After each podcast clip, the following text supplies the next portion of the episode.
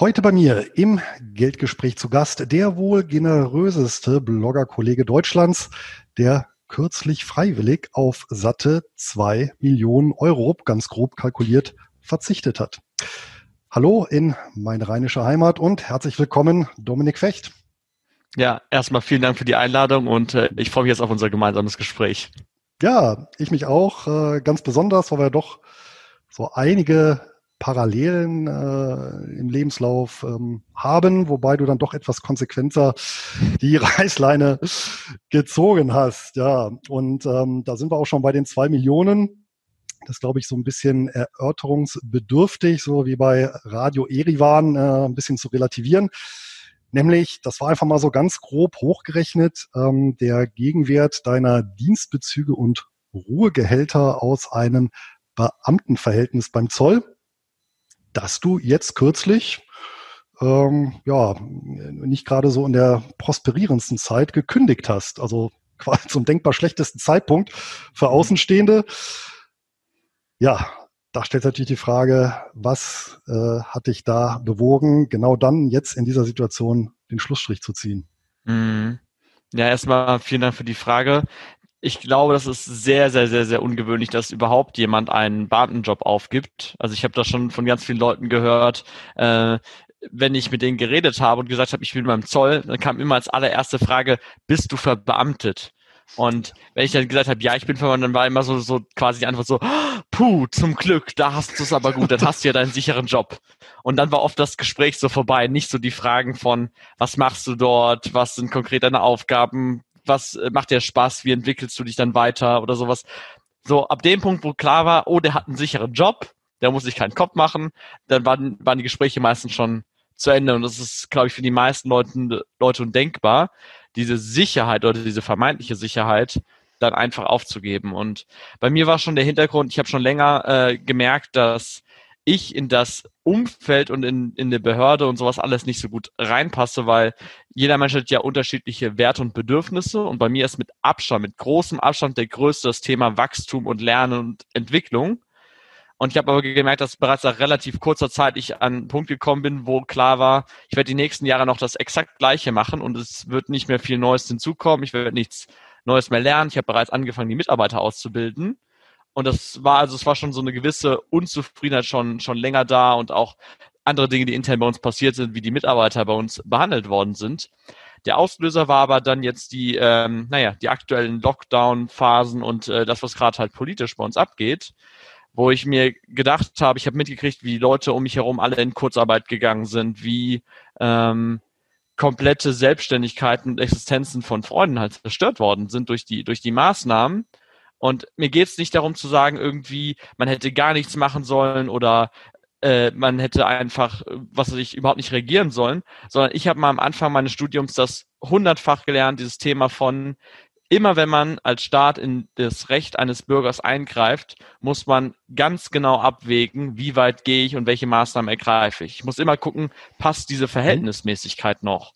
Und irgendwie war für mich so der Punkt gekommen irgendwann, wo ich gesehen habe, diese Maßnahmen, die getroffen werden, stehen aus meiner also aus meiner Perspektive so weit außer dem Verhältnis zu dem, was sie was sie schützen, ähm, dass wenn ich das selbst als Beamter diese Maßnahmen quasi umsetzen würde, würde ich dafür rausgeschmissen werden, weil immer wenn wir das machen und das steht im Grundgesetz drin, müssen wir halt den Verhältnismäßigkeitsgrundsatz berücksichtigen äh, und werden schon im Vorgespräch kurz darüber ge geredet. Im April diesen Jahres sind acht Millionen Menschen in Deutschland in Kurzarbeit gegangen. Und äh, wir hatten das schon mal im Jahr 2009, da sind in einem Monat mal 750.000 Menschen in Kurzarbeit gegangen. Das war das Höchste, was wir jemals hatten. Und äh, aus meiner Sicht wird halt gerade die Wirtschaft mit voller Wucht vor die Wand gefahren. Da habe ich irgendwann gesagt, ich bin nicht mehr bereit, das zu vertreten, das zu unterstützen. Vor allem, weil du hast ja schon ges gesagt am Anfang, ich bin ja Finanzblogger, ich habe ganz viel nebenbei für die Finanzbildung getan, ganz viel dafür, dass die Menschen ihr Vermögen aufbauen können. Und dann haut halt der Staat aus meiner Sicht gerade halt mit voller Wucht die, die, die Vermögen und das, was die Menschen über die letzten Jahre aufgebaut haben, ähm, zerstört er halt. Und da habe ich gesagt, das möchte ich halt mit meinem, das möchte ich nicht mehr weiter unterstützen und das kann ich mit meinem Gewissen auch nicht weiter vereinbaren, habe ich gesagt, so, dann äh, reiche jetzt meine Kündigung ein und ähm, muss jetzt auch noch 12.000 Euro zurückzahlen, weil ich mich für mehrere Jahre verpflichtet hatte mhm. und bin dann jetzt zum Juli quasi, habe ich den Staat verlassen. Ja, äh, sehr, sehr außergewöhnlich, in der Tat. Ähm, vielleicht gehen wir noch so an den, an den Anfang zurück. Das ist natürlich auch äh, interessant. Du hast ja gesagt, dass äh, wenn du gefragt worden bist, naja, äh, oder dass im Vordergrund immer stand die Sicherheit des Beamtenverhältnisses, wenn du auf deinen Beruf angesprochen wurdest. Und dann gibt's ja immer wieder Umfragen, auch bei, bei Studenten hier in Deutschland, und da kommt ja auch immer regelmäßig raus, dass ich glaube sogar die Mehrheit, auf jeden Fall ein sehr, sehr großer Prozentsatz, letztendlich eine sichere Anstellung beim Staat anstrebt. Hm, irgendwann hast du dich ja auch für den Beruf entschieden, so wie ich mich ja auch für Militärlaufbahn entschieden habe, also auch mhm. letztendlich äh, in Summe inklusive ein Jahr Pflichtdienst, 13 Jahre beim Staat gedient habe. Ähm, was war denn bei dir eigentlich die Motivation, überhaupt zu sagen, naja, ich äh, gehe zum Zoll. Also wenn ich mich so erinnere, Zoll, äh, also ich kenne ja auch noch äh, von vielen Europareisen in der Kindheit und Jugend, wo die Grenzen eben regelmäßig kontrolliert worden. Zoll, Zöllner verbinde ich immer mit dem Mann, der an die Scheibe klopft und sagt, haben Sie was zu verzollen? Mhm. Und dann mhm. eben mal mehr, mal weniger das Auto untersucht. Ähm, eher etwas dröge, angestaubtes Image. Was, was war denn für dich dann sagen, oh, ich gehe, ich mache eine A, eine Beamtenkarriere und dann B beim Zoll? Mhm. Also das mit Beamten war bei mir eher so nachrangig. Also ich habe das, glaube ich, schon unbewusst mitgewählt, dass ich gesagt habe, so ein sicherer Job ist schon cool dass ich das so gewählt habe. Aber bei mir war es wirklich so, ich habe was gesucht, wo ich Wirtschaftsthemen und juristische Themen habe und wo ich ein duales Studium machen kann. Weil ich habe ganz viele Leute äh, vorher schon als, als Freunde gehabt, die studiert haben, die halt, was weiß ich, fünf, sechs, sieben, acht Jahre älter waren. Die haben dann äh, Bachelor gemacht und Master gemacht und haben dann angefangen, einen Job zu suchen, haben gemerkt, oh, das ist gar nicht so einfach. Oder äh, wenn ich dann im Job angekommen bin, ich brauche den Großteil von den Sachen, die ich im Studium gemacht habe, die brauche ich überhaupt gar nicht. Und ja. dann habe ich halt so für mich gemerkt, ich äh, möchte auf jeden Fall ein duales Studium machen. Ich möchte halt dieses Thema Wirtschaft und Recht haben und bin dann irgendwie eher so durch Zufall auf den Zoll gekommen. Das war gar nicht so groß der Plan, so nach Motto, ich will unbedingt äh, in, in die Verwaltung, aber ich muss unbedingt einen sicheren Job haben. Das hat wahrscheinlich unbewusst auch mit reingespielt, was ja auch was Schönes ist. Aber ähm, für mich war es eher so der Punkt, mich hat das Thema interessiert.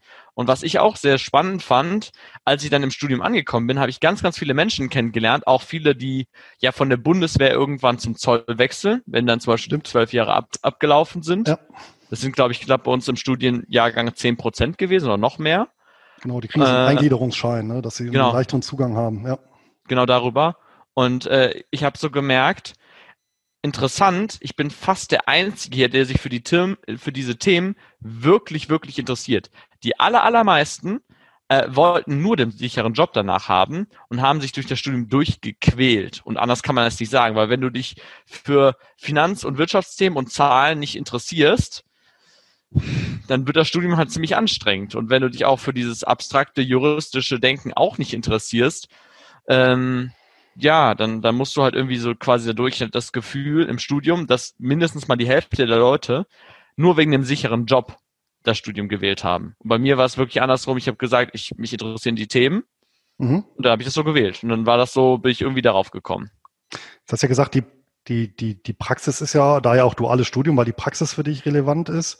Ist das denn so beim Zoll, dass dieses äh, duale Studium, also dass die Studieninhalte dann auch im Nachgang anwendest? Ich äh, frage das nur deswegen, weil zum Beispiel bei der Bundeswehr ist es ja nicht so. Das Studium bei der Bundeswehr gibt ja die beiden Universitäten, einmal München, einmal Hamburg. Mhm. Aber es grundsätzlich gibt es keinen Bezug zu deiner truppendienstlichen Verwendung. Das ist quasi ausschließlich eine sag mal, bildungstechnische Absicherung für die Zeit nach der Bundeswehr.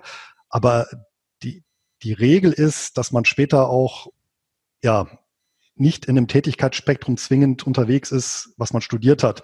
Das ist natürlich, sag ich mal, für manche Studiengänge wie ja BWL, wie ich es gemacht habe, oder Pädagogik, da hat man natürlich so Anknüpfungspunkte im, im, im Management letztendlich.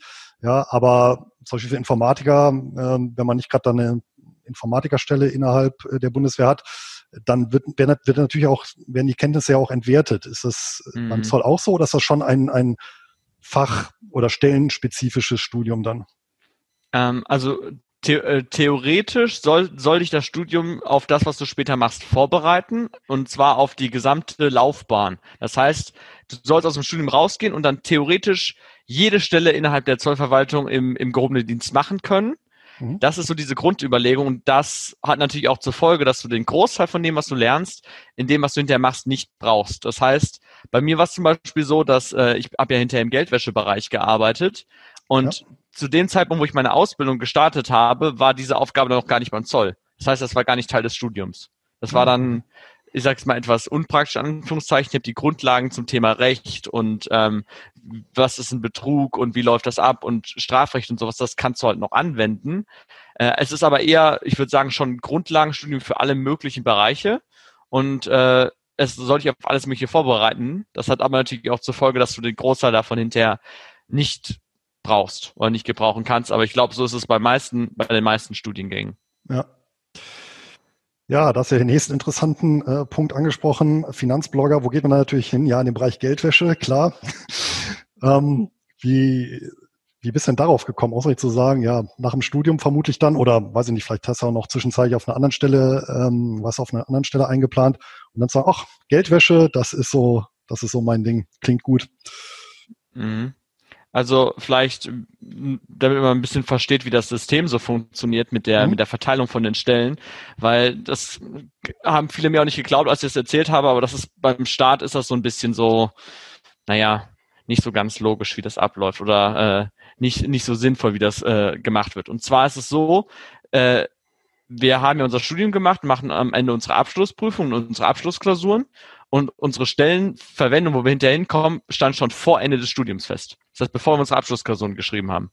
Mhm. Was natürlich schon bedeutet hat, die Abschlussnoten sind im Prinzip völlig egal. Also Hauptsache du bestehst.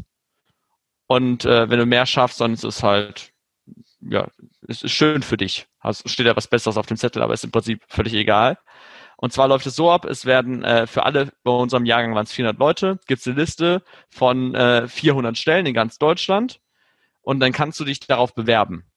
Und äh, es wird bei der Bewerbung werden ausschließlich auf Sozialpunkte geguckt. Das heißt, äh, verheiratet, Kinder, äh, so Sa Sachen wie wenn du schon Eigentum hast, das heißt eine Immobilie, ähm, wenn du deine Eltern pflegst oder irgendwas in der Richtung. Und dann war schon klar, ich, okay, mit Anfang 20, ich habe äh, gar keine Sozialpunkte.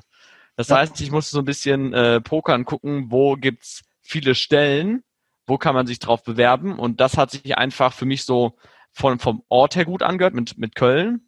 Und vor allem äh, der Bereich hat sich für mich halt spannend angehört und habe ich mich darauf beworben. Das hat zum Glück halt auch äh, geklappt. Äh, es ist aber halt eher so ein bisschen Glückssache und ein bisschen so Pokersache unterhalb äh, der ganzen Studierenden. Weil wenn sich halt jemand mit mehr Punkten auf die gleiche Stelle bewirbt, dann kannst du die nicht bekommen. Egal wie qualifiziert oder wie gut du dafür bist. Wenn der halt, äh, keine Ahnung, wenn der halt äh, verheiratet ist oder Kinder hat äh, und du nicht, dann wird der halt genommen. Ja. Wahrscheinlich auch noch politisches Amt. Ich kann mich noch erinnern, wer so ein kommunalpolitisches Amt beispielsweise hatte, der durfte dann auch teilweise gar nicht wegversetzt werden. Mhm. Ja.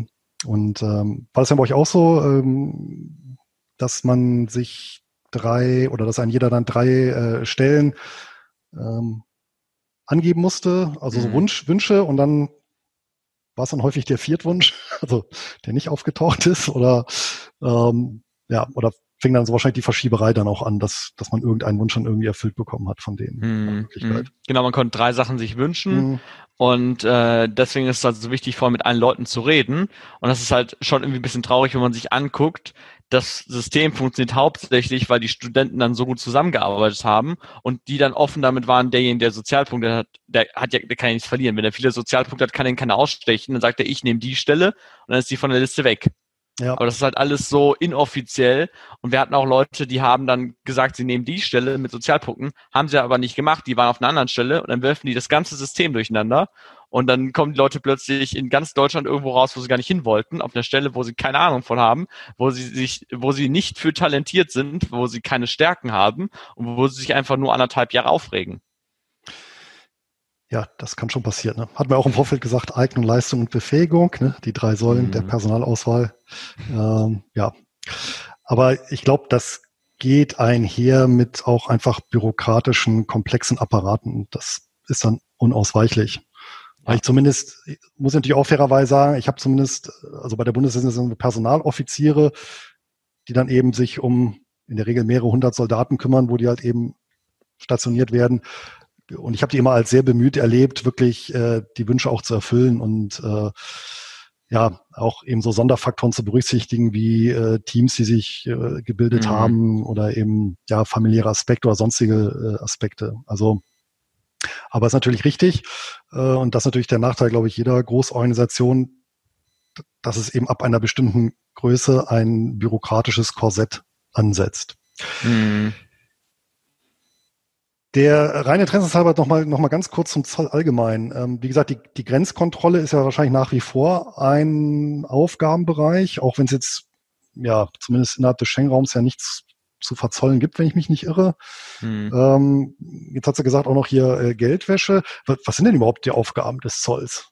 Hm das, das hat mich auch irgendwann einfach nur noch genervt, wenn ich den Leuten erzählt habe, ich äh, bin beim Zoll und dann kommt als erstes immer, ah, beim Flughafen. Stimmt, beim Flughafen.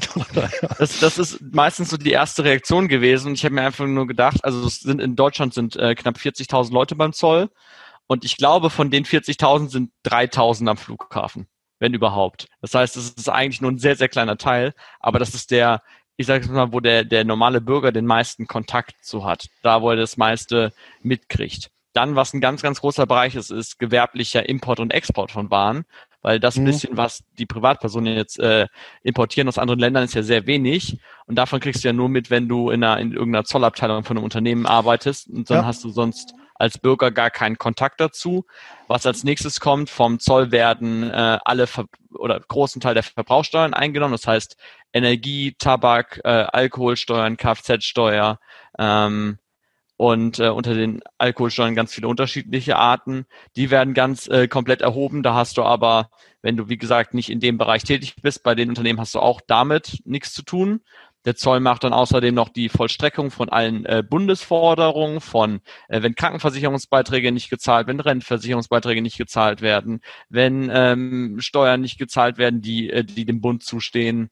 Es gibt und dann noch der, der mit Abstand wahrscheinlich größte Bereich ist die ähm, Finanzkontrolle Schwarzarbeit die halt äh, überprüft, ob der Mindestlohn eingehalten wird, ob die Tarifverträge eingehalten werden und äh, ob die ganzen äh, arbeitsrechtlichen Vorschriften beim, beim mhm. Arbeiten eingehalten werden. Zum Beispiel, wenn du ein Ausländer bist, ob du die richtigen Vorschriften einhältst. Und ähm, ja, das sind so die, die größten Bereiche. Wobei die meisten halt nicht wirklich bekannt sind, weil äh, der normale Bürger damit halt keinen Kontakt hat. Nee, aber jetzt, wo du sagst, äh, klar, ne, die Kfz-Steuer, die wird ja tatsächlich dann auch vom, vom Zoll ja eingezogen. Ähm, und ja, richtig, die, die berühmten ähm, Bau, äh, Bauplatzüberwachungen hier, wenn irgendwelche Reportagen auf RTL 2 kommen, ja, wo der Zoll dann mhm. irgendeine Baustelle hochnimmt, richtig. Und tatsächlich äh, hier bei uns in Göttingen haben wir auch so ein Zolllager, wenn zum Beispiel äh, wir bekommen häufiger mal Post aus Asien, dann muss ich da hin und wieder hin, um die Sachen dort abzuholen. Was mir aber nie klar war, ist, äh, manchmal äh, bringt die Post diese Pakete nach Hause und manchmal muss ich dann aber beim Zoll dort abholen. Da habe ich jetzt auch keine Systematik gefunden, nach welchen ja, Kriterien das ist. Ja, aber da muss ich da hin und dann muss ich das Paket dann da aufmachen, dann gucken die rein. Keine Ahnung, hm. ob da nicht irgendwie, weiß ich nicht, lebende Schlange ist sowas. Ich glaube, der Hauptpunkt davon ist, wie stark die Postzentren ausgelastet sind. So, sonst hat das nichts damit zu tun. Weil bei den Postzentren ist so, entweder verzollen die das direkt einfach nur von dem, was sie außen sehen und denken sich so, das ist sowieso so ein kleinen Kram, da muss kein Zoll drauf. Entweder kommt das. Oder mhm. die sagen, ähm, äh, das können die nämlich auch machen, dass die Post das äh, zusammen mit aufmacht und wenn eine Rechnung ist, verzollen die das direkt vor Ort, die Post bezahlt das und nimmt dann den Zoll bei dir vor Ort ein. Ah, okay. Ja. Waren aber bis jetzt immer so zollfreie Sachen.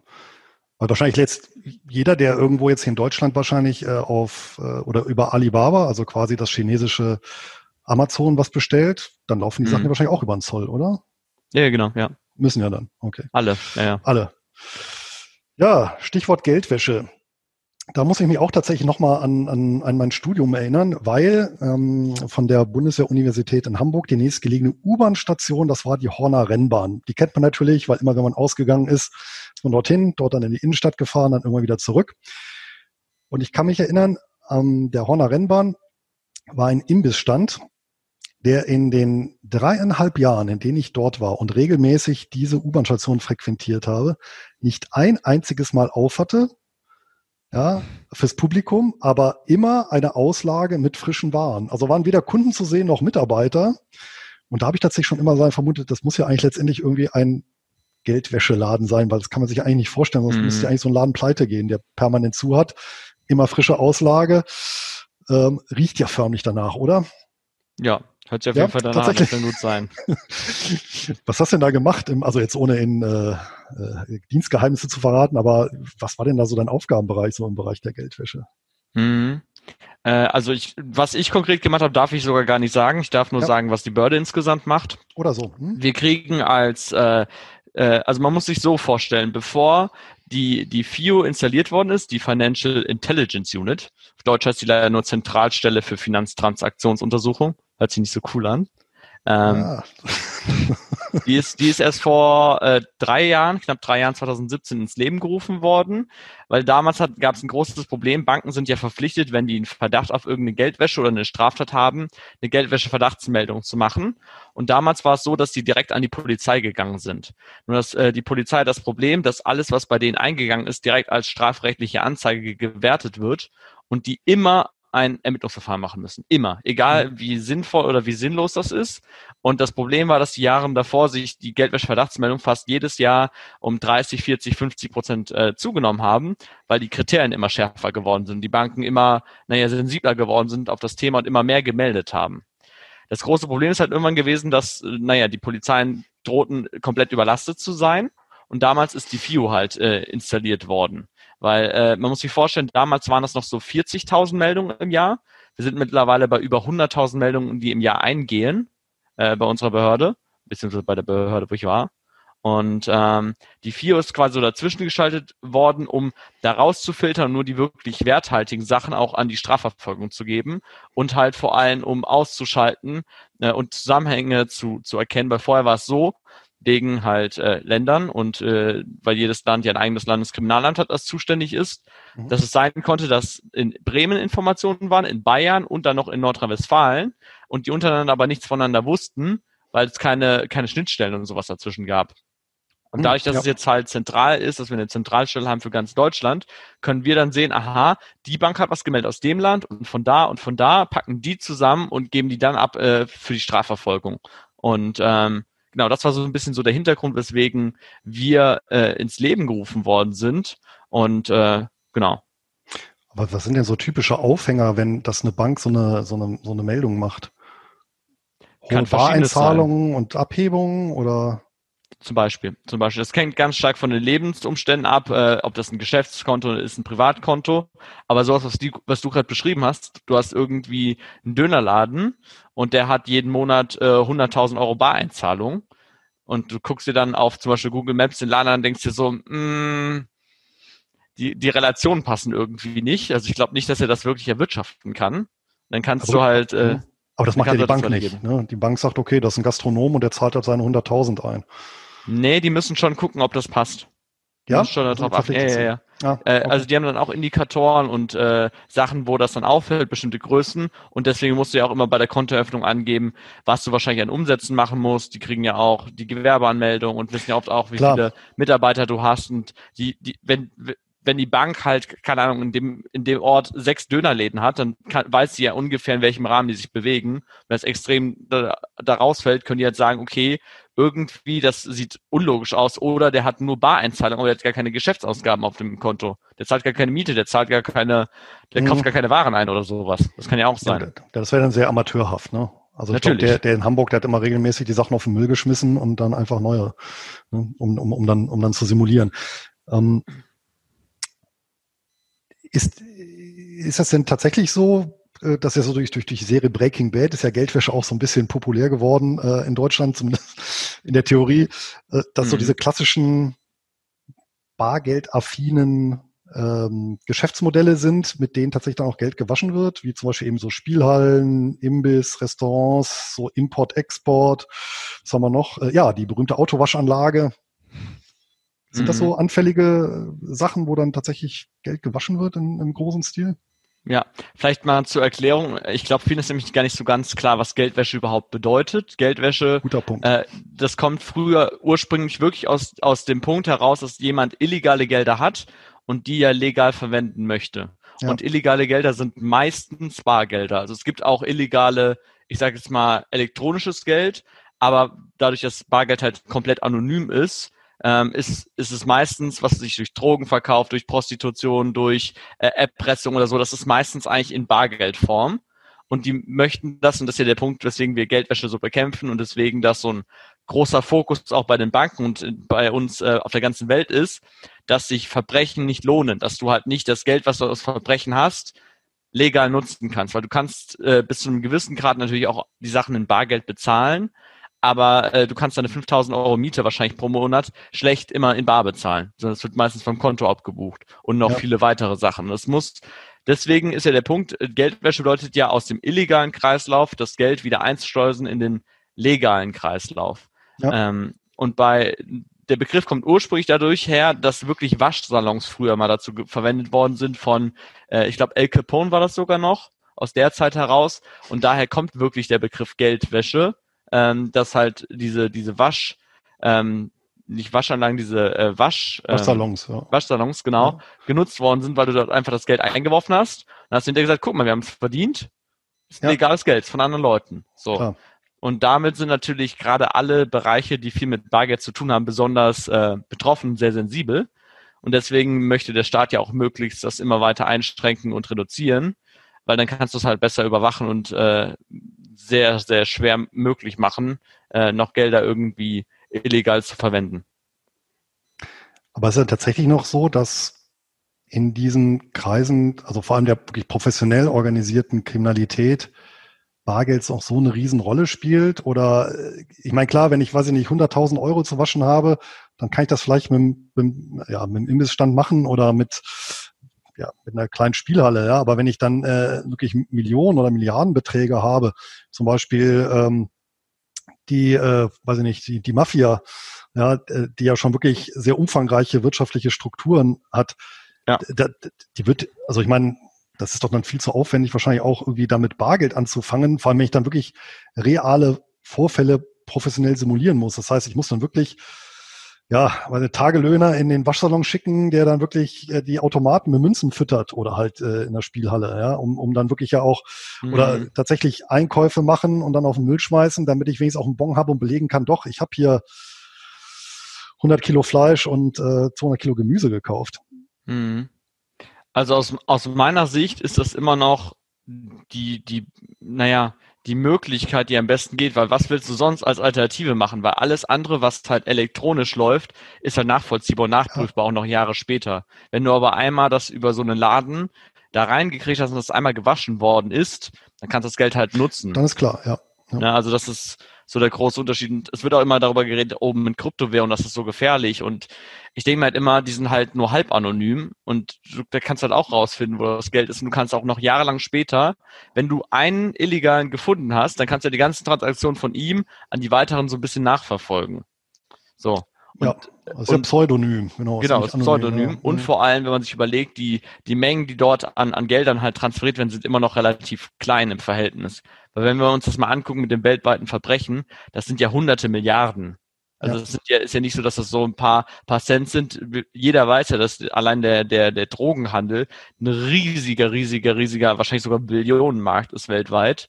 Äh, und da, da werden halt Unmengen an Geld verdient und die müssen halt irgendwie wieder nutzbar gemacht werden. Und ich habe es auch schon oft gehört, dass äh, das relativ egal ist, ob das jetzt viel kostet, wenn du dann hinter, hinter die Hälfte von deinem Geld nur noch nutzen kannst, ist okay. Weil, weil bei den, bei den Geschäftsmodellen, da ist so viel Geld übrig. Das Problem ist nicht, ähm, dass die zu wenig Geld haben, sondern dass sie zu wenig legal nutzbares Geld haben. Mhm. Okay, ja, kann man ja dann tatsächlich dann im Preis äh, der Endware dann äh, mit berücksichtigen, die, die Waschkosten, wie, wie ja, ja. Dann, ne? ja, okay. Gut, ja, aber ich nehme mal an, trotzdem so im internationalen Kontext gibt es dann tatsächlich auch noch irgendwelche Möglichkeiten. Hört man dann auch immer wieder über bestimmte Banken in bestimmten Ländern, bestimmte Sachen dann äh, Transaktionen auch abzuwickeln. Aber klar, das hinterlässt dann immer irgendeine Spur und man weiß ja nicht, wie es an ein paar Jahren aussieht. Ja. Hat dir das denn diese Tätigkeit dann am Ende auch wirklich Spaß gemacht? Also äh, zumindest relativ. Also was ich mich tatsächlich immer so frage, wenn ich äh, gerade jetzt so, wo du gesagt hast, Flughafen, was mir immer so eingefallen ist, naja, was muss man eigentlich für eine Persönlichkeit sein, wenn ich sage, anderen Leuten sage, hier Koffer aufmachen und dann wühle ich mal da drin rum und guck mal, was sie da so haben. Hm. Also ist irgendwie für mich, also für mich wirkt das irgendwie persönlich irgendwie eher abschreckend, ja, und dann so im Privatleben von Leuten dann so Stück weit rumzuschnüffeln. Gut, ich meine, hm. wahrscheinlich ist das Problem bei Geldwäschebekämpfung nicht ganz so, aber war das denn jetzt rein vom Tätigkeitsbereich etwas, wo du sagst, nee, das äh, war in Ordnung für mich oder das hat mir sogar Spaß gemacht oder ich konnte hm. auch viel lernen ähm, oder für mich mitnehmen? Also ich fand es auf jeden Fall spannend, weil ich hatte ja im Prinzip den ganzen Tag über immer nur mit Geld und Finanzströmen ja zu tun. Das mhm. heißt, ich habe dann Kontoauszüge äh, ja auch gesehen und sowas alles. Deswegen, das war schon, das war schon richtig gut. Und ich habe auch, so wie du es gerade beschrieben hast, ich war auch am Flughafen, habe genau das gemacht in meinem äh, in meinem Praktikum mit den mit den Koffern durchsuchen. Und für mich wäre das gar nichts gewesen. Aber es gibt ja genug. Äh, ich kann ja sagen, bei mir im, im Umfeld war es eher so, dass äh, diese Action, äh, sage ich jetzt mal, Aufgaben äh, beliebter sind als was ich ja gemacht habe, war ja reiner Schreibtisch, Schreibtischjob. Ja. Wir sind ja, ja, gar nicht rausgefahren oder sowas, sondern rein so diese klassischen Verwaltungsdinger. Und äh, also für mich wäre es gar nichts gewesen, aber ich kann so ein bisschen nachvollziehen, weil du hast ja eine gewisse Abwechslung durch die Menschen und was da kommt und äh, kannst dann mit denen reden und äh, ja, also kann ich auch nachvollziehen. Ja, ja, ja, okay. Hat man dann eigentlich auch eine, eine Schießausbildung beim Zoll? Grundsätzlich jeder? Im gehobenen Dienst nicht, im mittleren Dienst schon, weil gehobener Dienst ist mehr so über gedacht für die Sachbearbeiterebene und für vielleicht Führungsaufgaben hinterher und äh, nicht so viel in diesem draußen, du darfst auch gar nicht in die Vollstreckung und äh, genau, deswegen, das ist äh, nicht, nicht automatisch vorgesehen, aber wenn du natürlich in so einen Bereich kommst, wenn du zum Beispiel zum Flughafen kommst, dann musst du die nach der Ausbildung noch machen. Ja, okay. Also im Prinzip so eine nachgelagerte Sicherheitsschießausbildung. Ja. Die ist aber, ah, okay. Also ist jetzt aber nicht so wie bei ja, der Bundeswehr, wo eben jeder genau diese Ausbildung durchläuft und dann mhm, nee. an Schusswaffen geschult ist. Ja. Ähm, nutzt man denn dann auch äh, so statistische Verfahren, äh, wie man sie ja manchmal kennt? Jetzt ist mir gerade äh, der, der, der Fachname entfallen, aber beispielsweise gibt es ja so statistische Auswertungen dass ja Zahlen im Geschäftsverkehr eben nicht zufällig oder Ziffern nicht zufällig verteilt sind, sondern bestimmte Ziffernhäufigkeiten ja äh, zum Beispiel die Eins, es kommt ja häufiger vor beispielsweise als die zwei und dass man eben auch mhm. anhand solcher statistischen ähm, Methoden dann versucht eben Unregelmäßigkeiten als ersten Indikator zu entdecken. Ich glaube, dazu kann ich nichts sagen. Okay. ja. In Ordnung. Wie lange, äh, wie viele Jahre warst du denn jetzt überhaupt insgesamt äh, beim Zoll? Also ich war drei Jahre lang duales Studium und zwei Jahre lang Vollzeit gearbeitet. Also fünf Jahre. Hm, genau. Hm, jetzt hat sie am Anfang schon gesagt, wo, wo das bei dir jetzt so ein bisschen ins Wanken gekommen ist. Bei, bei mir war ja wirklich ein, ein Ereignis, und also das war ja ähm, wirklich was eigentlich eine ganze Generation von Soldaten, muss man sagen, auch äh, ein Stück weit gespalten hat. Das war ja seinerzeit äh, bei mir der Kosovo-Krieg. Ja? Ähm, mm. Weil das, also bis heute finde ich das auch irgendwie faszinierend, ja, wenn jetzt äh, ja so im Zuge von Diskussionen um Fake News und Manipulation der Medien und das war ja seinerzeit wirklich äh, und das weiß man ja jetzt ja auch im Nachhinein lupenrein genau das, weil ja im Prinzip Deutschland äh, kriegstüchtig äh, auf allen Kanälen gemacht wurde, um eben diesen Angriffskrieg gegen Serbien ähm, eben mitzufahren im Rahmen der NATO. Und das war wirklich etwas, was ich seinerzeit schon erschreckend war. Und ich muss ja sagen, bis dahin war ich auch ja Idealist, habe dann gesagt, ja okay, natürlich, der eine andere Politiker ja ist mal korrupt oder äh, bestimmte Sachen laufen nicht gut, aber im Großen und Ganzen war ich ja doch Idealist und stand hinter der Sache und das war eigentlich so wirklich dieses Damaskus-Erlebnis, wo ich gesagt habe, also äh, wo man wirklich eine Großorganisation innerhalb kürzester Zeit um 180 Grad gedreht hat, wo dann mhm. offensichtlich, und das wussten wir ja militärintern, gelogen wurde, dass sich die Balken biegen, ähm, dass es dann irgendwelche Hufeisenpläne gab, der äh, der, äh, der Serben zur Vernichtung der Kosovaren und irgendwelche Erschießungen in Sportstadien, was ja alles wirklich erfundene Geschichten waren. Mhm. Ja, ähm, und ja auch nicht irgendwie ausgewogen berichtet wurde. Ja, es war wirklich dieses klassische ja, schwarz-weiß, die einen gut, die anderen böse, äh, bis hin eben zu Joschka Fischer, der sich eben, äh, der dann eben den Auschwitz-Vergleich gezogen hat um dann auch noch vielleicht den letzten Quäntchen dann Zweifel zu beseitigen, damit dann Deutschland äh, auf den Balkan wieder marschiert. Ja. Ähm, und das hat mich ja wirklich seinerzeit extrem erschrocken und das war ja auch so der Punkt, wo ich gesagt habe, okay, ich, ich erfülle noch meinen Vertrag. Ich weiß gar nicht, wie es seinerzeit war, ob es auch möglich gewesen wäre, so klassisch zu kündigen. Ich glaube, man hätte höchstens einen Antrag stellen können und der wäre eben genehmigt oder nicht genehmigt worden. War das denn bei dir auch, wie du jetzt gesagt hast, jetzt so ein eher punktuelles Ereignis jetzt in diesem Jahr oder war das auch, oder war das eher so ein Prozess über die Jahre, dass du gesagt hast, oh, das ist doch nicht so ganz das, was ich mir vorgestellt habe. Mhm. Ähm, ja, also eine schleichende Entwicklung oder doch so ein Ad-Hoc-Ereignis? Mhm, ich glaube, ein einziges Ereignis war es jetzt bei mir so nicht. Es waren eigentlich eher so das Gesamtbild von den ähm, von dem Corona-Lockdown und von den Maßnahmen, die dort getroffen worden sind. Und ich, ich möchte halt nur so ein paar Beispiele bringen, um so ein bisschen was zu erklären, weil du hast ja vorhin auch gesagt zu dem Thema mit der Verteilung von den Menschen, dass ja auch bei euch dann geguckt worden ist, dass die das Bestmögliche daraus machen. Und ja. ich habe auch schon gemerkt, mein Video ist teilweise auch sehr angegriffen worden und deswegen möchte ich das im Vorhinein nochmal klarstellen. Ich glaube, dass Menschen immer zu jeder Absicht oder der Großteil der Menschen gute Absichten hat und das bestmöglich versucht für für die gesamte, auch für das Umfeld und sowas zu machen. Und dass nur ein Bruchteil der Menschen ähm, halt Psychopathen sind, kein Mitgefühl haben oder denen die Mitmenschen einfach egal sind. Und dass das nicht an den Menschen liegt, sondern dass das bei, bei, beim Staat aus meiner Sicht halt strukturelle Probleme sind oder systemische Probleme, die, die halt äh, zu solchen Sachen führen. So, das nur vielleicht mal vorab so ein bisschen als Erklärung. Und äh, ich fand es halt krass, wo der eine im Innenministerium beauftragt worden ist, ein ganz, ganz hoher Beamter, eine Analyse zu machen von der aktuellen Situation und eine Abwägung zu machen zwischen den Maßnahmen und den Schäden, um das halt ganzheitlich zu gucken. Und dann äh, ist ist der, äh, naja, ist hat der Vorgesetzte sich das, den Bericht gar nicht richtig angeguckt, sondern hat gesagt, nee, das wird nicht verbreitet, das soll nicht verbreitet werden, weil, naja, das halt die ähm, Regierungsmaßnahmen in Frage gestellt hat. Und dann hat er es ja unter eigenem Namen einfach an die Behörden rausgeschickt, ohne ohne, ähm, naja, ohne das wirklich zu, zu dürfen und ist so angegriffen, diskreditiert worden, einfach nur dafür, dass er, naja, versucht hat, seinen Job zu machen. Man merkt halt einfach, sobald du halt gegen das System bist, sobald du irgendwie ausscherst, wird auf dich eingeschlagen. Und das sehen wir jetzt ja auch mit zwei, zwei Polizisten, die sich öffentlich auf eine Demo geäußert haben. Der eine intern versetzt, der andere suspendiert. Und äh, man kann halten von denen, was die gesagt haben, äh, was man will oder das auch nicht für gut finden.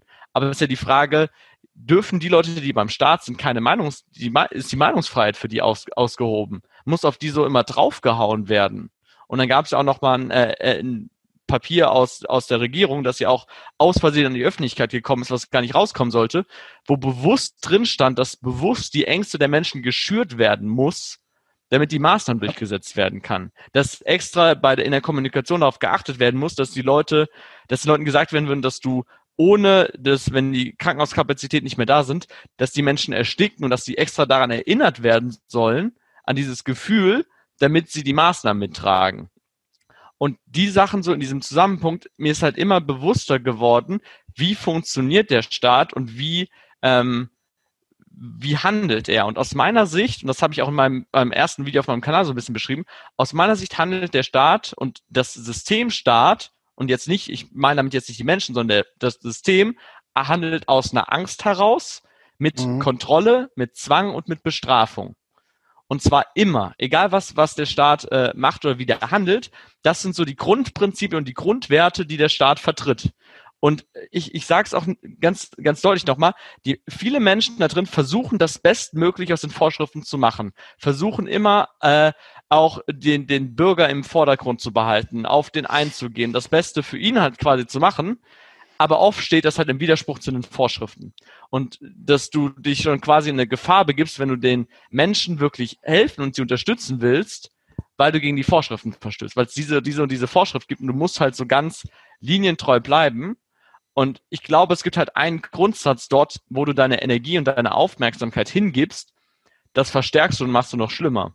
Und äh, wenn, das ist halt der Punkt, wo ich, als ich das für mich verstanden habe, habe ich gesagt, ich kann für den Staat nicht mehr tätig sein. Ich kann das nicht ja. mehr mitmachen, zu sagen, ich möchte nicht noch mehr Angst in der aktuellen Situation verbreiten. Ja. Ich möchte die Leute beruhigen und sagen, hier, guck mal, wie können wir es machen? Ich möchte, dass wir ganzheitlich auf diese ganze Situation blicken und nicht äh, versuchen, Äh, zum Beispiel jetzt zu sagen, wir brauchen eine Impfung und wir, wir zwingen Leute dazu, dass sie die, dass sie Impfung kriegen, wo wir nicht genau wissen, was die Auswirkungen sind. Und du kannst von mir aus auch für oder gegen die Impfung sein, das ist völlig egal. Ich bin aber gegen den Zwang.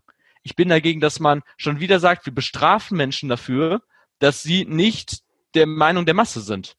Dass sie nicht dem ja. Weg folgen wollen. Ja. Aber ab, genau, da, hast ja, da hast ja was Richtiges gesagt und, und äh, das ist mir jetzt auch äh, neulich nochmal bewusst geworden. Da hat ja, glaube ich, der, der Wolfgang Schäuble war es, ein Interview gegeben. Das kriege ich jetzt, das Zitat kriege ich auch nicht mehr wortwörtlich hin, aber äh, der hat ja auch, ähm, der kennt sich ja übrigens ja auch sehr gut aus mit Bargeldtransaktionen.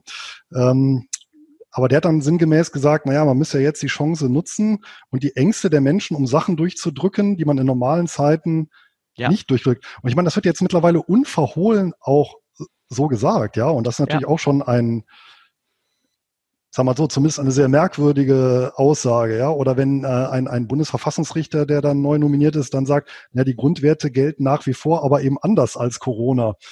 Ja, also das muss man sich dann ja auch mal so auch ein bisschen auf der Zunge zergehen lassen. Mhm. Und ich vermute mal auch als Zollbeamter, ähnlicher als Soldat, wird man ja auch auf die freiheitlich-demokratische Grundordnung verpflichtet. Ja, ja, ja. und äh, ich glaube, ja, ist auch so, ne? Mhm. Genau, ja. Und da ja, wurde da schon einiges, einiges dran gedreht. Ne? Und, der, und der zweite Aspekt, äh, da können wir gerne auch noch mal gleich kurz drauf eingehen, äh, weil das habe ich ja auch schon erlebt, ist, dass eben und, und das war aber wirklich was, was, was in jüngerer Zeit ist, das gab es jetzt zu meiner Dienstzeit, äh, wo ich aktiv war, nicht so. Da konnte man tatsächlich noch sehr offen auch diskutieren und ähm, ja, da, also diese, diese extreme Anfeindung, also äh, ich habe ja im Nebenfach Theologie studiert und das erinnert mich alles, die Entwicklung so der letzten ja, Jahre erinnert mich so an eine, an eine Gnostifizierung äh, der Welt. Äh, das heißt, so wirklich diese, ne, nach der Gnosis, so einer, so einer alten Mysterienreligion, der, die Einteilung wirklich in Gut und Böse, mhm. wer nicht gut ist, ja, äh, der, der versündigt sich an der diesseitigen Erlösung. Also dieses wirklich, ja, dieses ganz krasse Einteilen in Schwarz und Weiß.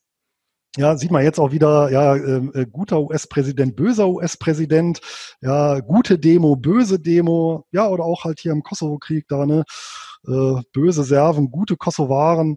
Also diese, äh, das ist wirklich so, doch muss ich sagen, etwas, was, was relativ Neues, ja, und ähm, das hatte ich jetzt beispielsweise auch erlebt, dass ein Portalbetreiber, ja, der von uns Finanzbloggern ähm, so ausgewählte Artikel postet, der ist angeschrieben worden, das hat er glücklicherweise an mich weitergeleitet, mhm.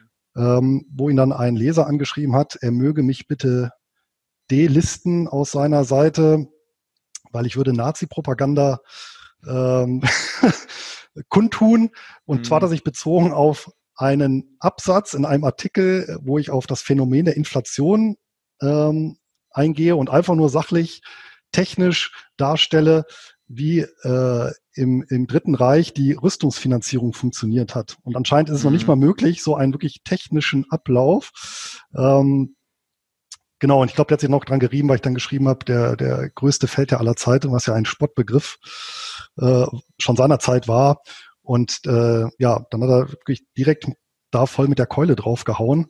Und das sind ja wirklich so Auswüchse, äh, da muss ich sagen, äh, ist schon sehr bedenklich. Und da äh, hast du denn in dem Zuge dann auch, du hast ja kurz angedeutet, hast du dann auch in diese Richtung Sachen erleben müssen? Also beim Start direkt nicht. Was ich halt einfach so krass finde, und mir ist das Ausmaß erst im Nachhinein so wirklich bewusst geworden.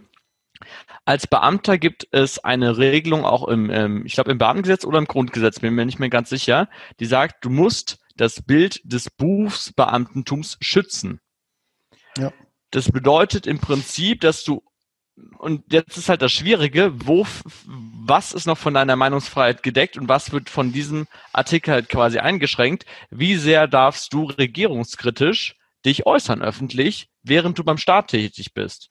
Und ich habe mich auch in den letzten Jahren bewusst auch bei meinem, bei meinem Blog immer wieder stark zurückgehalten bei manchen Themen, weil ich mir gedacht habe, solange ich halt beim Staat tätig bin, darf ich bestimmte Punkte wahrscheinlich nicht ansprechen. Das ist immer so dieser Punkt, du weißt nicht, ist das erlaubt oder ist das nicht erlaubt? Bewege ich mich jetzt gerade schon in einem Bereich, was, was ich noch sagen darf oder nicht mehr sagen darf? das ist alles über Angst. Es hat nichts mehr damit zu, es geht ja nicht wirklich darum, den, ähm, das Bestmögliche für den Menschen zu haben, sondern es geht darum, das System und das, was schief läuft, zu schützen.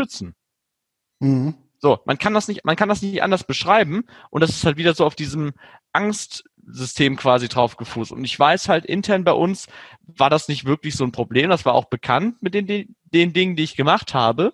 Mir ist auch gesagt worden schon ein paar Mal so intern, dass über mich, äh, naja, Gerüchte rumgehen würden und das so darum geht, weil die Leute das, glaube ich, nicht so ganz verstehen, was ich mache. Ähm, aber es ist halt schon schwierig, wenn ich weiß, das, was ich halt äh, publiziere und äh, veröffentliche, das kann jeder lesen, auch die Leute, die beim Start halt sind. Und es ist halt immer dieses wieder, darf ich das auch sagen, darf ich das nicht mehr sagen? Und es ist jetzt auch genauso schon hier im Interview. Ähm, mir wurde ja auch hinterher wieder gesagt, ich war ja in einem sicherheitsrelevanten Bereich. Ich darf über die Sachen, über die Dienstgeheimnisse, die ich erfahren habe, darf ich nicht offen reden. So, was ja, ja auch logisch ist. Aber ich habe keine Ahnung, wie weit es ist. Und das kann mir auch niemand sagen, weil hinterher legt das Gericht aus, also der Staat wieder, was zu weit ist. Ja. Und da sieht man halt Sache, erstmal, ja. wie, da sieht man erstmal, wie perfide das gesamte System funktioniert. Ich darf öffentlich mich kritisch, auch nachdem ich gegangen bin, noch äh, kritisch dazu äußern. Aber der Staat entscheidet hinterher, ob ich gegen seine Regeln verstoßen habe. An dieser Stelle möchte ich kurz unterbrechen, um den Sponsor dieser Podcast-Folge vorzustellen. Als Autor und Blogger schreibe ich nicht nur, sondern lese auch viel und gerne. Und das nicht nur zum Thema Geld und Finanzen. Mein Engpass ist dabei, wie sollte es auch anders sein, die Zeit. So stapeln sich schon einmal mehrere Titel gleichzeitig auf meinem Schreibtisch. Und bereits während der Lektüre fordert das Erinnerungsvermögen sein Tribut. Die Halbwertzeit des gelesenen oder gehörten Worts ist gering. Nur wenige Prozent bleiben im Gedächtnis verankert. Und genau hier kommt mein Sponsor Blinkist ins Spiel. Blinkist fasst die wesentlichen Inhalte von aktuell über 3000 deutsch- und englischsprachigen Sachbüchern zusammen und stellt diese als Text- und Audiodatei zur Verfügung. Abonnenten können diese sogenannten Blinks über die Plattform auf dem PC oder via App auf dem Smartphone abrufen. Ich selbst nutze Blinkist, um mir einerseits einen ersten Eindruck potenziell interessanter Bücher zu verschaffen oder aber mir die Kernaussagen bereits gelesener Publikationen wieder in Erinnerung zu rufen. Zuletzt habe ich beispielsweise Der Weg zur Knechtschaft von Friedrich August von Hayek und Fraktale und Finanzen von Benoit Mandelbrot noch einmal Revue passieren lassen. Insgesamt hält Blinkist neueste Ratgeber, zeitlose Klassiker oder viel diskutierte Bestseller aus 27 Kategorien wie Börse und Geld, Geschichte und Wirtschaft bereit. Jeden Monat kommen etwa 40 weitere Blinks hinzu und für alle, die tiefer in den jeweiligen Titel einsteigen möchten, gibt es bei Blinkist jetzt auch Hörbücher in voller Länge. Im Moment gibt es eine Aktion exklusiv für alle Hörer meines Podcasts. Auf blinkist.de-bares erhaltet ihr 25% Rabatt auf das Jahresabo Blinkist Premium. Ihr könnt vorher natürlich alles ausgiebig sieben Tage lang kostenlos testen. Und Blinkist wird B-L-I-N-K-I-S-T geschrieben. Für den Fall der Fälle habe ich die Adresse in den Notizen zur Podcast-Folge und im entsprechenden Blogbeitrag vermerkt. Wobei da fällt mir tatsächlich ein, bei der Bundeswehr gab es ja so etwas, das, also das nannte sich innere Führung. Das heißt, da, das war eigentlich eine bewusste Erziehung des Soldaten hin zum mündigen Staatsbürger in Uniform als Leitbild. Also da war sogar, zumindest auf dem Papier, ausdrücklich erwünscht, sich natürlich innerhalb des äh, freiheitlich-demokratischen Spektrums äh, ja eine Meinung zu bilden und auch die durchaus äh, nach außen hin kundzutun und zu diskutieren. Ähm, hm. Ich weiß nicht, wie weit, wie weit das heute ist oder wie weit da Einschränkungen oder wie weit das Spektrum äh, da weiter eingeschränkt wurde. Äh, ja, aber ich fand es schon ein Stück weit bemerkenswert, dass es früher zumindest ja in Ansätzen gefördert wurde, ist vermutlich heute deutlich schwerer vorstellbar. Und vermutlich, wie du auch richtig sagst, ähm, mit dem Instrument Angst, und da sind wir ja auch bei so einem ganz, ganz entscheidenden Punkt, ähm, ja, wie da eben gesteuert wird. Und ähm, zumindest so in meiner Generation muss ich sagen, also von denen, die die Bundeswehr verlassen haben, ist so meine, also zumindest meine persönliche Erfahrung, das waren auch eher die, die weniger ängstlichen und äh, die da geblieben sind, setzen sich dann eben vor allem zusammen einmal die ja, harten Idealisten, die sich dadurch nichts haben erschüttert lassen, mhm. dann sagen wir die Fachinteressierten, die, die, die, die Experten, die einfach das Interesse an der Sache ähm, da zelebriert haben und dann tatsächlich ein Großteil die Ängstlichen, die gesagt haben, nun ja, jetzt mhm. bin ich ja schon Anfang 30. Ja, mein Studium ist schon lange her. Wer weiß, ob ich Fuß fasse. Lieber den Spatz in der Hand. Ja, was werden meine Eltern sagen, wenn ich den sicheren Job hinschmeiße? Apropos, was haben deine gesagt? Mhm.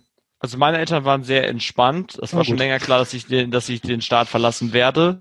Ähm, muss aber auch dazu sagen, mein Vater ist schon seit 30 Jahren selbstständig und finanziert und hat damit immer den, den Lebensunterhalt unserer Familie halt gesichert. Ja. Und ich glaube, dem war es halt schon früher klar, dass das bei mir nicht so passt.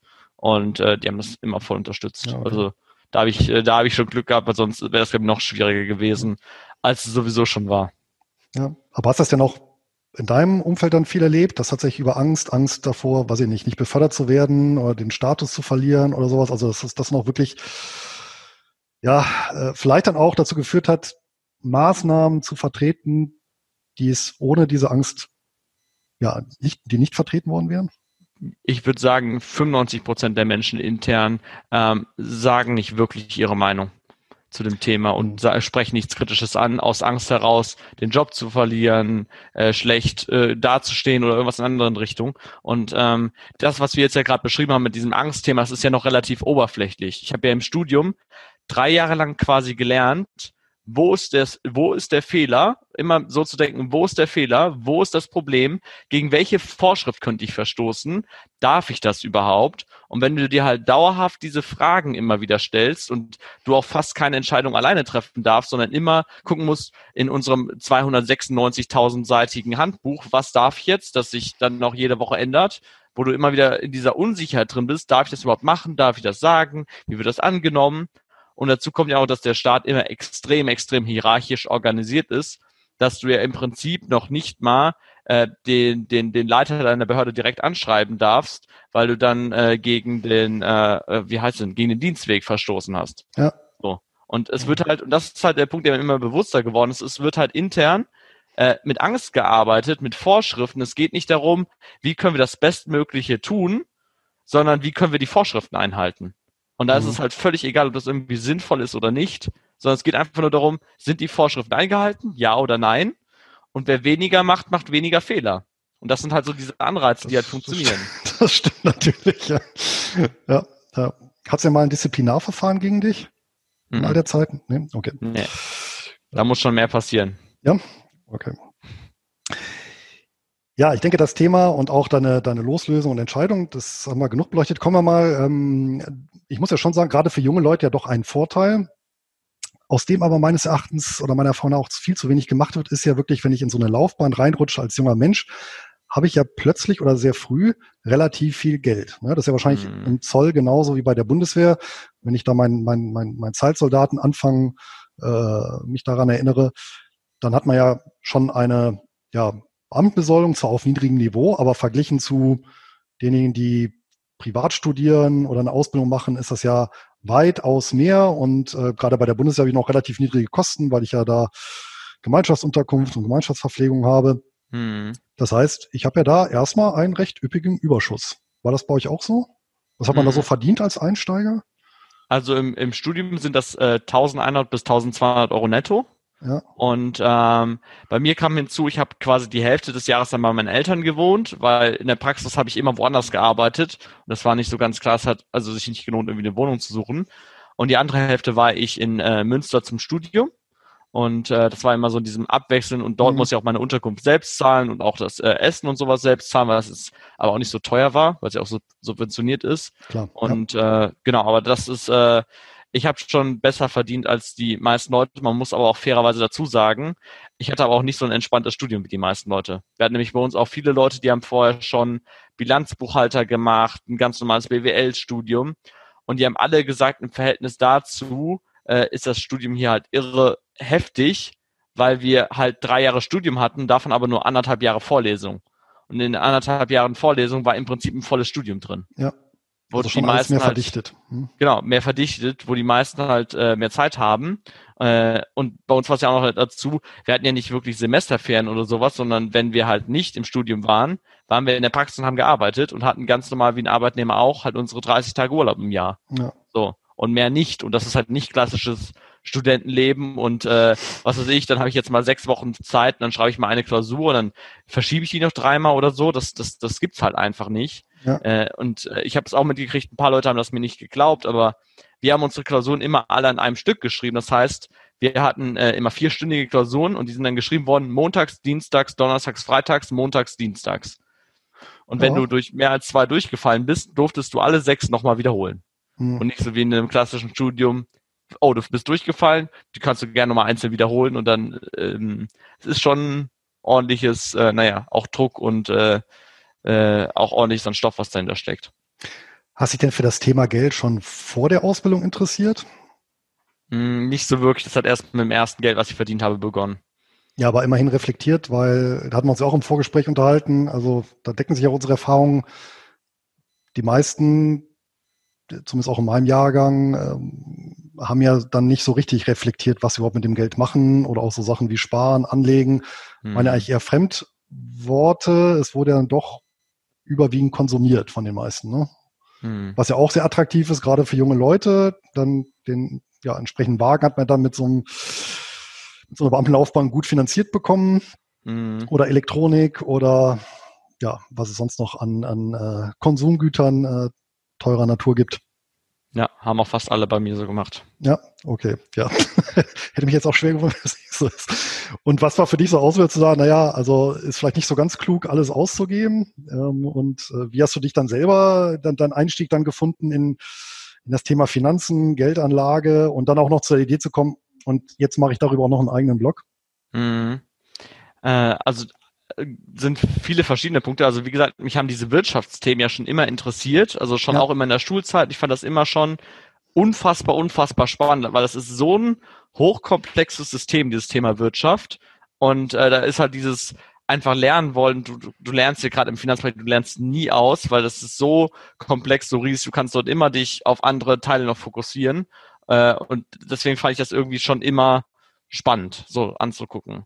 Und äh, mit meinem ersten Gehalt, was ich verdient habe, oder meinem Beginn beim dualen Studium, musste ich mich ja zum ersten Mal versichern und um diesen ganzen Geldkram irgendwie irgendwie kümmern. Mhm. Und ich saß damals bei dem äh, Versicherungsmarkt, ich weiß es noch so ganz genau, da war ich gerade 18 an so einem großen runden Tisch und dann lagen so diese Versicherungsunterlagen vor mir für äh, Krankenversicherung, für Berufsunfähigkeit, für was weiß ich, irgendwie alles, allen möglichen Kram.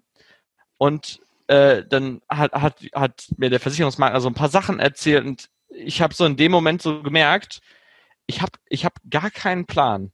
Also wirklich gar null, null gar, gar keinen Plan davon, worüber der gerade redet. Mir war das aber auch so peinlich, dann überhaupt überhaupt nachzufragen, weil ich gedacht habe, das müsstest du doch eigentlich wissen. Weil ich habe jetzt den höchsten deutschen Bildungsabschluss gemacht mit der Schule, habe ein sehr, sehr gutes Abitur und ich habe trotzdem also nicht mal im Hauch Ahnung davon, obwohl ich mich für die Wirtschaftssysteme immer interessiert habe. Mhm. Äh, und der Höhepunkt war für mich, dann sollte ich auswählen, in welchen Fonds bei der Dienstunfähigkeitsversicherung denn mein Geld investiert werden soll. Dann hat die so gesagt, hier, wir haben da so verschiedene Mischfonds, mit einen so mehr mit Aktien, mit Rohstoffen, mit Anleihen und hier mit der Mischung und bla bla bla. und ich wusste zu dem Zeitpunkt weder, was ein Fonds ist, weder was Aktien sind, was Anleihen sind, konnte ich mir noch irgendwie vorstellen Rohstoffe auch noch so ein bisschen. Aber ich hatte einfach null Plan und habe dann ich, so ungefähr so, äh, ich nehme den zweiten von links, also nicht gesagt, aber ich nehme den.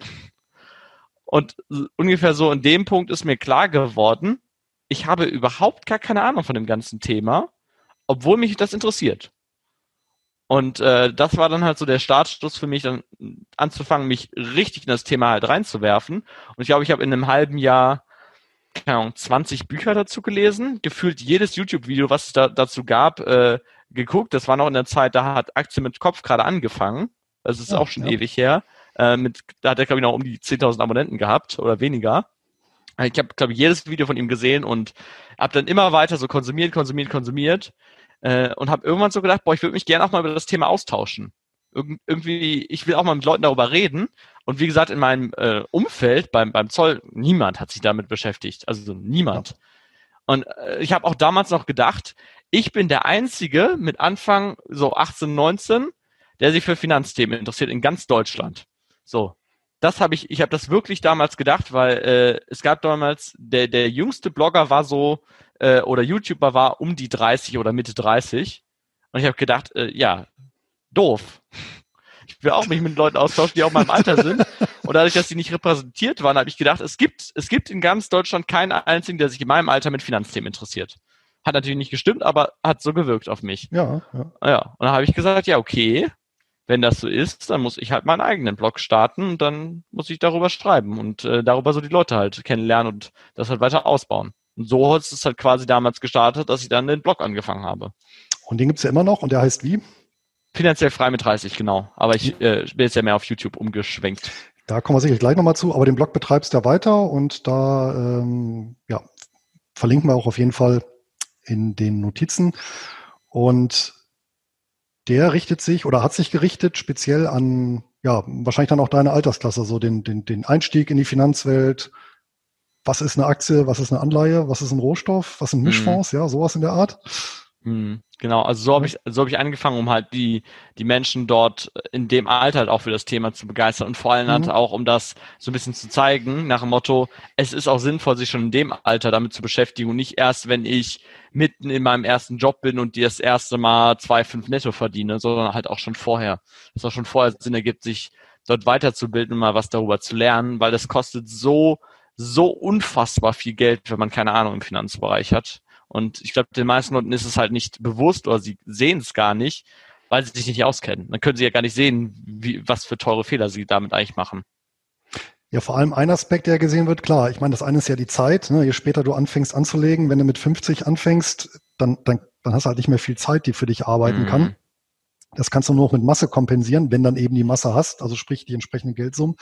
Der andere Punkt ist aber auch natürlich, und das ist eigentlich wirklich einer der großen Vorteile, wer wirklich in einer Beamtenlaufbahn ist und dort früh einsteigt, dass an einem sehr jungen Alter letztendlich auf einem sehr niedrigen Konsumniveau reinrutscht, was es mhm. tatsächlich ja erlaubt, äh, einen Gutteil der Vergütung gegebenenfalls ja auch zu sparen. Also ähm, später, wenn ich dann vielleicht irgendwie verheiratet bin, äh, äh ein oder zwei Kinder, Auto, Haus äh, oder Wohnung, ähm, dann habe ich ja ein viel, viel höheres Konsumniveau, das ich ja auch nicht so einfach runterschrauben kann, was ich aber ja tatsächlich eben in so einer Phase, gerade wenn ich vielleicht sogar wenig Zeit habe, weil ja Job und äh, Studium, duales Studium nimmt mich da sehr in Anspruch, ähm, tatsächlich eben gut nutzen kann, um mhm. was beiseite zu legen. Und bei mir war es tatsächlich auch, dass die, die, die, die Bundeswehrjahre, äh, also die erste Hälfte meiner Bundeswehrzeit, äh, da habe ich ja tatsächlich dann auch den, den Grundstock gelegt, weil ich eben ja möglichst, also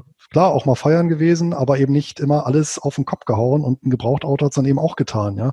Mhm. Und ähm, diese Lebenszyklusinflation, ne, das ist ja dieser, die dann irgendwann zuschlägt, die kann man ja da schön unterwandern in den Anfangsjahren. Ne? Ja, klar vor allem, du bist es halt auch noch nicht gewohnt. Äh, ich weiß noch, ich habe mir meine aktuelle Wohnung hier angeschaut und meinte so meinem Vermieter, oh, und das ist ja so klein, also ich habe 34 Quadratmeter und ja, das ist so ganz klein, aber ist eigentlich ganz gut geschnitten und wollten wir das so ein bisschen verkaufen.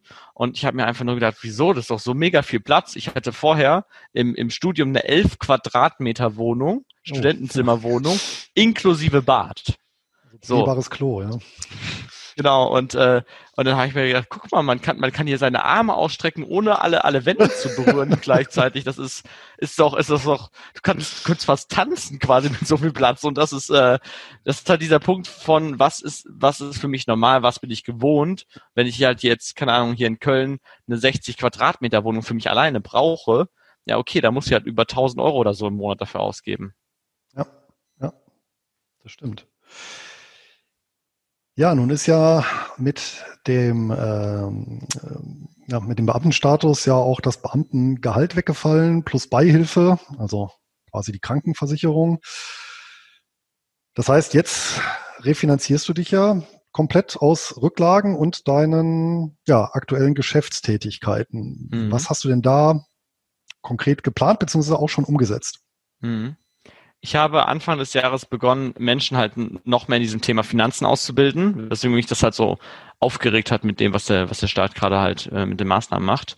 Äh, genau, und habe dort ein zehn Wochen Programm entwickelt, wo ich die Menschen von, ich habe keine oder wenig Ahnung vom Thema Finanzen oder kein wirkliches System da drin, zu, äh, ich kann mein Geld selbstständig anlegen, ich weiß, welche Versicherung ich brauche, ich weiß, welches Kontensystem ich habe und wie ich mein Geld sparen kann. Also dass diese Grundlagen halt einfach klar sind und vor allem, was ich halt gemerkt habe, oft sind das halt Dinge, die die Menschen selbst nicht, oder Probleme, die sie selbst nicht sehen. Zum Beispiel, was für in was für einem Geldmuster sie drin sind, wo das herkommt, dass sie zum Beispiel es ihnen schwerfällt, Geld zu sparen und solche Dinge, die sie halt schwer aus einem Buch irgendwie lernen können, wo du halt jemanden brauchst, der so von außen drauf guckt und so drauf sagt, äh, drauf zeigt und sagt, hier, guck mal dahin daran könnte es halt liegen und das musst du halt für dich auflösen oder das darfst du für dich quasi bearbeiten. Das ist so der, der Punkt, womit ich hinterher auch mein, mein Geld verdienen werde. Und äh, das, was ich jetzt gesagt habe, ich habe schon immer, während ich äh, auch, ich habe während dem Studium ja schon immer das mit dem Blog nebenbei gemacht. Ich habe gesagt, wenn ich irgendwann mal mehr Zeit habe, und das habe ich jetzt, dann äh, werde ich, dann werde ich einen äh, YouTube-Kanal starten und mich mehr darauf zu fokussieren, weil ich gemerkt habe, dass äh, viele Leute halt eher diesen, diesen Video-Content ähm, konsumieren wollen, das ein bisschen einfacher ist als lange Texte und du halt dort auch äh, spannende Interviews mit Menschen machen kannst. Äh, genau, und dann äh, habe ich auch gleichzeitig noch die Zeit genutzt und gesagt, ich wechsle jetzt auch noch das, das Branding ähm, so ein bisschen, weil vorher bin ich ja unter diesem Thema finanziell frei mit 30 bin ich ja gestartet und äh, lange Zeit fand ich es auch gut. Ich habe aber mittlerweile gemerkt, dass aus meiner Sicht einige Leute halt dieses Thema mit der Freiheit, mit dem Geld für sich als Ausrede nutzen, nicht die wirklich richtigen oder wichtigen Schritte in ihrem Leben zu machen, so nach dem Motto, ich hasse meinen Job, ich hasse meine Kollegen, ich hasse alles dort und ich brauche nur noch fünf Jahre zur finanziellen Freiheit. Äh, ja. Und aus meiner Sicht wird das halt von vielen, wie gesagt, so genutzt, die dann sagen, ich brauche die finanzielle Freiheit und die machen es aber wieder aus so einem Sicherheitsaspekt raus. Nicht aus, äh, ich möchte noch cooleres Leben haben, sondern äh, ich brauche das, um dann endlich da rauszukommen. Da steht und, dann wieder die Angst, da steht vielleicht auch wieder die Angst dahinter, ne? Genau, genau. Und das ist aus meiner Sicht in Deutschland wirklich, wirklich stark. Und ich, bei manchen Bloggern kann ich dann teilweise auch nicht mehr so ganz zuhören, das lesen, weil ich mir so denke, ja, was bringt dir das, ob du jetzt 33 oder 43 Prozent finanziell frei bist oder ob du 33,6 Prozent finanziell frei bist? Ähm, das ist natürlich schon so ein Maßstab, in welche Richtung das geht, aber was für einen Unterschied macht es jetzt, ob ich jetzt 10 Cent Dividenden mehr kriege oder weniger in diesem Monat? Viele versteifen sich, glaube ich, so, so auf diese Zahlen nur und haben nicht mehr so diesen ganzen Blick auf, auf ihr gesamtes Leben äh, und treffen halt nicht mehr die richtigen Entscheidungen. Und ich fand einen Satz dazu so schön, wenn du ähm, glaubst, Geld zu brauchen, um finanziell frei zu sein, dann bist du abhängig vom Geld.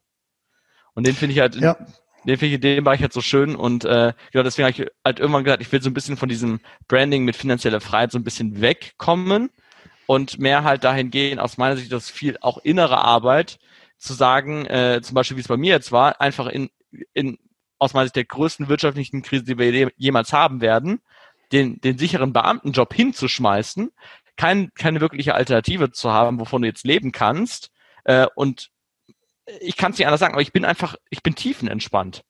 Und das können die meisten Leute nicht nachvollziehen, weil das ist halt eine, eine innere Entwicklung und das hat nichts mit dem Aus, es hat nichts mit dem im Aus zu tun. Natürlich habe ich auch Rücklagen für eine Zeit lang, aber ich habe so dieses innere Gefühl mittlerweile bei mir, dass ich irgendwie einen Weg finden werde, der besser ist als das, was, was beim Start halt ist. Und auch wenn es halt länger dauert oder ich halt eine Zeit lang dafür Geld ausgeben muss oder einen Teil meiner Rücklagen aufbrauchen muss, ähm, ich werde einen Weg finden. Und ich glaube, dass ich irgendwie einen Weg finde, auch genug Geld zu verdienen. Äh, und das ist das, was mir mittlerweile wichtiger ist, dass die Menschen die richtigen Schritte machen, weil ich reg mich auch ganz, ganz viel über die Leute auf, die jetzt gerade halt beim Start sind und halt schon wieder den Mund halten, nichts sagen, nicht mal dem Vorgesetzten sagen, äh, hallo, spinnt ihr eigentlich, was hier gerade abgeht? Und dass niemand was sagt aus der Angst heraus, den Job zu verlieren, dann keine Karriere mehr zu haben oder irgendwas in der Richtung, weil es ist halt schon wieder dieses Angst-Sicherheitsdenken. Ich, ich ja. sage jetzt nichts, weil ich habe Angst davor, wie, wie reagiert dann mein Chef da drauf, kriege ich dann noch meine Beförderung und dass die Leute halt äh, das, was gerade im Außen passiert, nicht ansprechen, einfach nur aus diesem puren Eigennutz von, ah, ich will aber nicht, dass äh, ich einen Gegenwind bekomme oder so. Äh, mhm. Äh, und da, dass mir halt wichtiger ist, den Menschen, dass die halt auch diese innere Entwicklung machen und dass sie dann halt in einem glücklichen und erfolgreichen und finanziell gut auch abgesicherten Leben sind. Und das ja. habe ich halt in das Branding gepackt, Wohlstandsentfaltung. Das heißt, dass diese Mischung aus, ich muss mich als Person entwickeln, meine Talente einsetzen für die Welt und dann kann ich halt mit Spaß und Freude mein Geld verdienen, gutes Geld verdienen, ein Vermögen haben und in Wohlstand leben. Und das hat nicht unbedingt was damit zu tun, ich muss nicht finanziell frei sein dafür, sondern es sind halt andere, andere Dinge, die der Fokus sind. Deswegen habe ich halt dann so das Branding und das Ganze geändert. Findet man dich denn jetzt auch unter wohlstandsentfaltung.de? Genau. Nee, auf, auf YouTube. Äh, ah, auf der, YouTube. Also, also, also, gut, halten wir nochmal fest. Man findet noch deinen Blog, finanziell frei mit 30. Unter dem Begriff habe ich dich auch kennengelernt noch. Mhm. Ja, Wohlstandsentfaltung, übrigens sehr schönes Branding, äh, muss ich dazu sagen, gefällt mir sehr gut. Auch dieser Ansatz, ja, eben nicht im, wie der Rousseau ja gesagt hat, ja, dem Geld, dem wir hinterherlaufen, ist ja Mittel zur Versklavung und eben nicht zur Freiheit. Mhm. Und ähm, ja, äh, hört sich sehr gut an. Ähm, und eben unter YouTube Wohlstandsentfaltung. Ich nehme an, da gibt's dann auch, äh, oder ich weiß, es gibt ja einige Videos ähm, so zum, zum Reinschnuppern. Und das, ja, wie, wie nennst du das? Mentoring-Programm oder Coaching-Programm? Mentoring-Programm, genau. Mentoring-Programm. Ja. Wo findet man das? Ähm, also entweder über, über meine Webseite ist dort auch ein, ähm, heißt das Finanzmentoring für, für Selbstentscheider. Mhm. Da darüber kann man das auch finden oder sonst auch einfach mich mich äh, kontaktieren, wenn irgendwelche Fragen sind, weil ich biete auch immer an, äh, ich mache gerne mit den Menschen so ein bisschen so äh, die Analyse einfach nur, wo stehen sie gerade und was ist deren nächster Schritt und entweder ist das mit mir zusammen oder halt nicht. Ich sage halt auch manchmal gerne, es passt nicht, aber die ja. drei Bücher kannst du dir angucken und äh, freue mich dann halt immer, wenn ich jemandem geholfen habe und der dann halt einfach sagt, okay, der macht das vernünftig und seriös und empfiehlt mich weiter und äh, nicht so, wie es die meisten machen, weil ich habe äh, mich ärgert das halt immer maßlos zu sehen. Du kannst im Finanzbereich, das weißt du ja selbst, sehr, sehr viel Geld verdienen, wenn du moralisch flexibel bist, wie sehr das dem Kunden nutzen soll.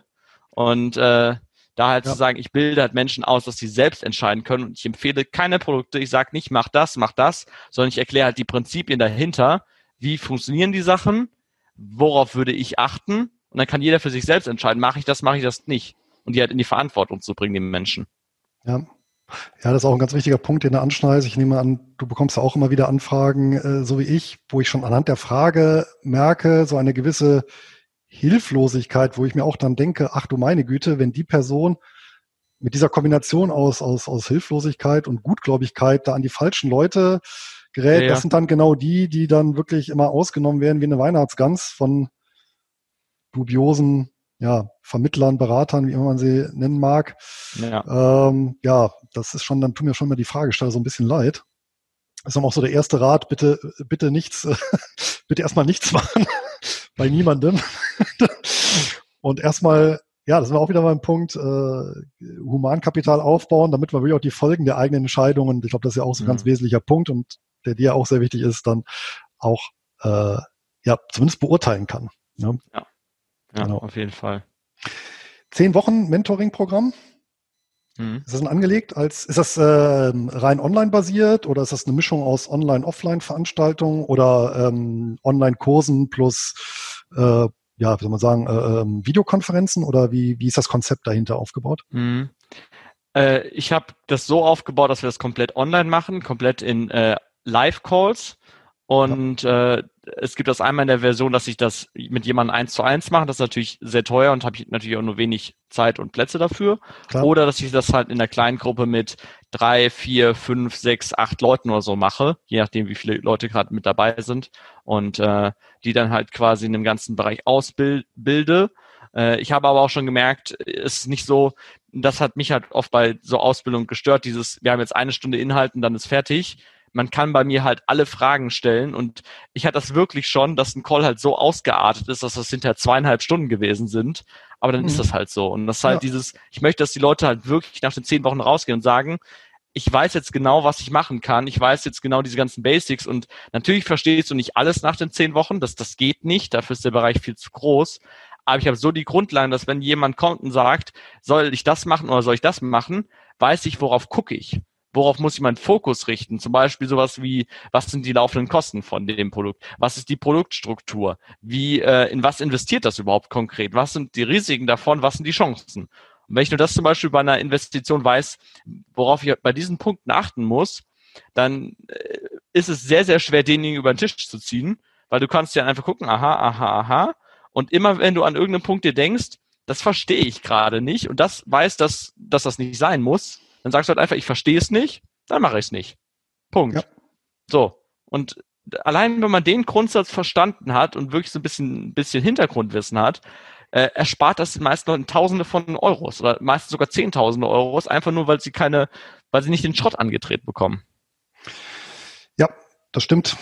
Das ist auch bei mir eine häufige Rückmeldung, dass der, der, der wesentliche Nutzen von, sag ich mal, allgemein finanzieller Weiterbildung darin besteht, in Fehlern, die man dann nicht macht. Und mhm. ja, das sind dann wirklich ja je nach Dimension locker mal vier, fünfstellige Beträge. Mhm.